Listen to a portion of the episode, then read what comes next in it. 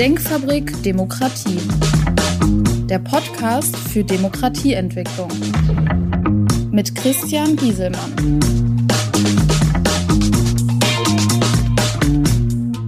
Hallo, mein Name ist Christian Gieselmann. Ich beschäftige mich mit Politik, Wirtschaft, Gesellschaft unter dem Aspekt Haltung und Verantwortung. In meiner letzten Folge habe ich über heimatnahe Städtegründungen für die Migranten auf deren Kontinent gesprochen. Aus meiner Themenreihe Die großen Themen unserer Zeit. Mein Thema heute eine Vertiefung des Themas heimatnahe Städtegründungen für Migranten. Wie kann das finanziert werden? Dazu eine Einleitung und Zusammenfassung der letzten Folge. Die Safety-Urbanisation in Afrika und Asien wird die Migrationswelle abbremsen. Keine Schlepperorganisation mehr, die das Leid der Menschen ausbeutet. Keine Flüchtlinge, die auf der Flucht umkommen. Menschen, die eine sichere Herkunft finden und letztendlich ein neues Zuhause mit Perspektive. Kein Zellen in Afrika und Asien der Demokratie. Sicherheit und wirtschaftliche Prosperität, die langfristig positiv rückstrahlen wird auf die Verpächter und Herkunftsländer keine Arbeitslosigkeit und unerfüllte Hoffnungen in Europa für die Migranten, die hier stranden. Europäer, die keine Angst mehr vor Überfremdung haben müssen, egal ob diese real oder nur gefühlt ist.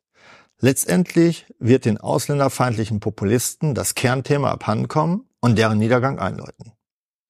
Nochmal eine kurze Aufzählung, was organisatorisch passieren muss, damit die Rahmenbedingungen für sichere Städtegründungen für die Migranten gegeben sein wird.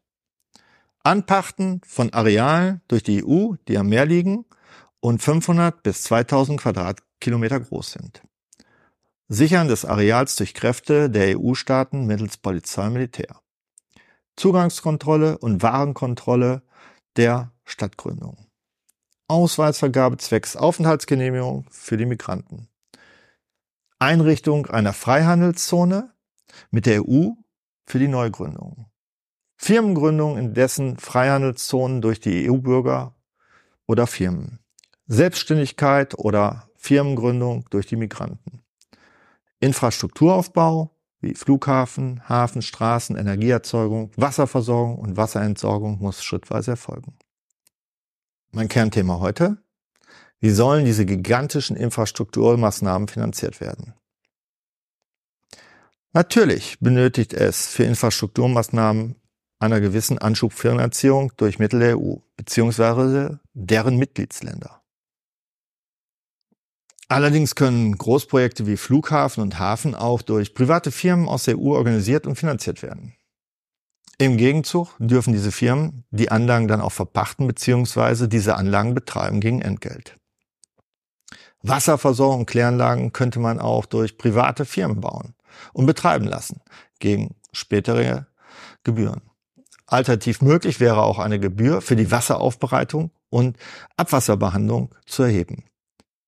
Firmen, die Produktionsstätten gründen, sind auf eine funktionierende Infrastruktur angewiesen, um kostengünstig arbeitsintensive Waren zu produzieren.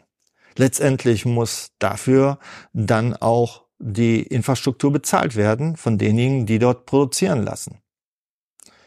Somit muss ein großer Teil des Straßenbau durch diese Firmen, die dort investieren, mitgetragen werden. Den ÖPNV könnte man auch europaweit ausschreiben, wer diesen dann betreiben will. Also auch keine direkte Finanzierung notwendig. Bei der Energieerzeugung benötigt es einer Netzagentur, die die Energienetze ausschreibt. Bei der Erzeugung würde ich allerdings auf dezentrale Projekte setzen, wo es mehrere Erzeuger und somit Finanziers gibt, um Wettbewerb zu generieren. Der Energieaufbau kann auch mal ganz unkonventionell geschehen, indem alte Windkraftanlagen aus Europa, die durch Repowering hier abgebaut werden, aber noch voll funktionsfähig sind, dort wieder in Betrieb genommen werden. Das gleiche gilt auch für große Solarparks. Das grundsätzliche Ziel ist es, den Aufbau der neuen Metropole durch die Manpower der Flüchtlinge selbst zu bewerkstelligen.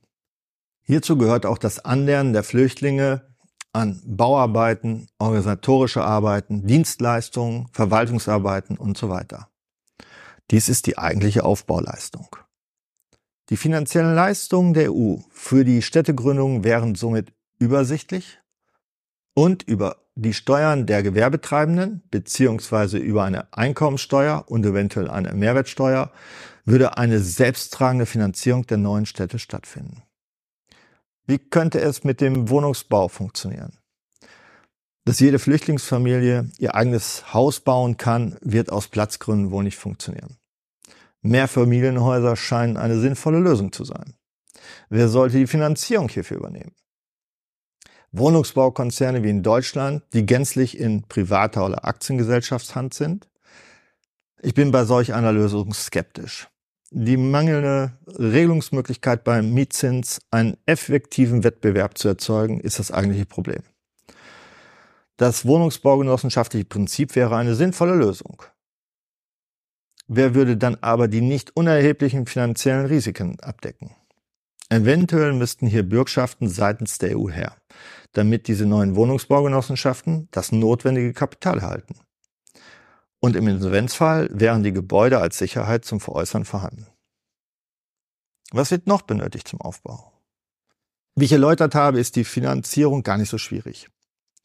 Es ist so viel Kapital auf dieser Welt, auch in der EU, das sinnvolle Investitionen sucht, die auch noch über Bürgschaften der EU abgesichert würden. Die Durchführung der Infrastrukturmaßnahmen benötigt Planer und Fachingenieure sowie erfahrene Projektleiter und Fachleute, die solche Bauleistungen umsetzen können. Diese gibt es in der EU. Diese müssten allerdings auch nach EU-Standard entlohnt werden. Diese Kosten würden dann auf private Firmen entfallen, die die arbeitsintensiven Produktionsstätten aufbauen. Also somit finanzierbar.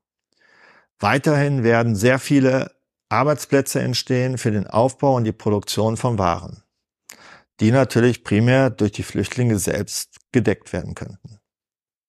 Neben der Motivation, eine neue Heimat mit aufzubauen, müssten die monetären Rahmenbedingungen natürlich auch stimmen. Ein Mindestlohn auf dem Niveau des Verpächterlandes wäre sinnvoll.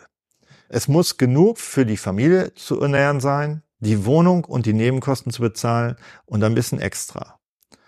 Wenn allerdings das Niveau zu hoch ist, dann kommen die Menschen aus dem Umland des Verpächterlandes, obwohl sie eigentlich nicht auf der Flucht sind, da die Lebensbedingungen in den Neugründungen deutlich besser sind als zu Hause. Dies darf nicht passieren.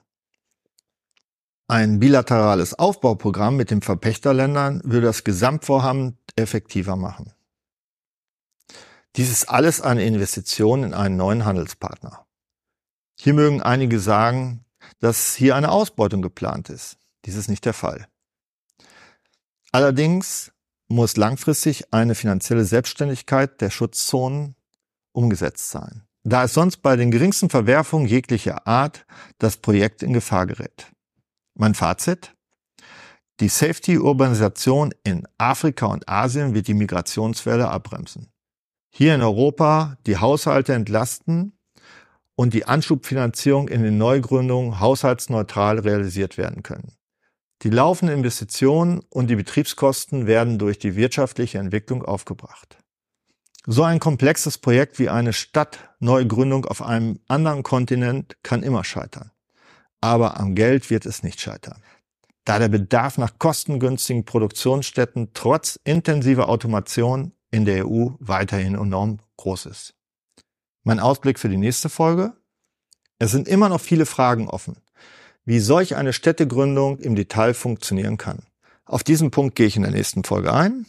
Ich bedanke mich sehr herzlich, freue mich auf ernst gemeinte Rückmeldungen, Kontakt über meine Shownotes, Ihr Christian Giesemann. Das war Denkfabrik Demokratie.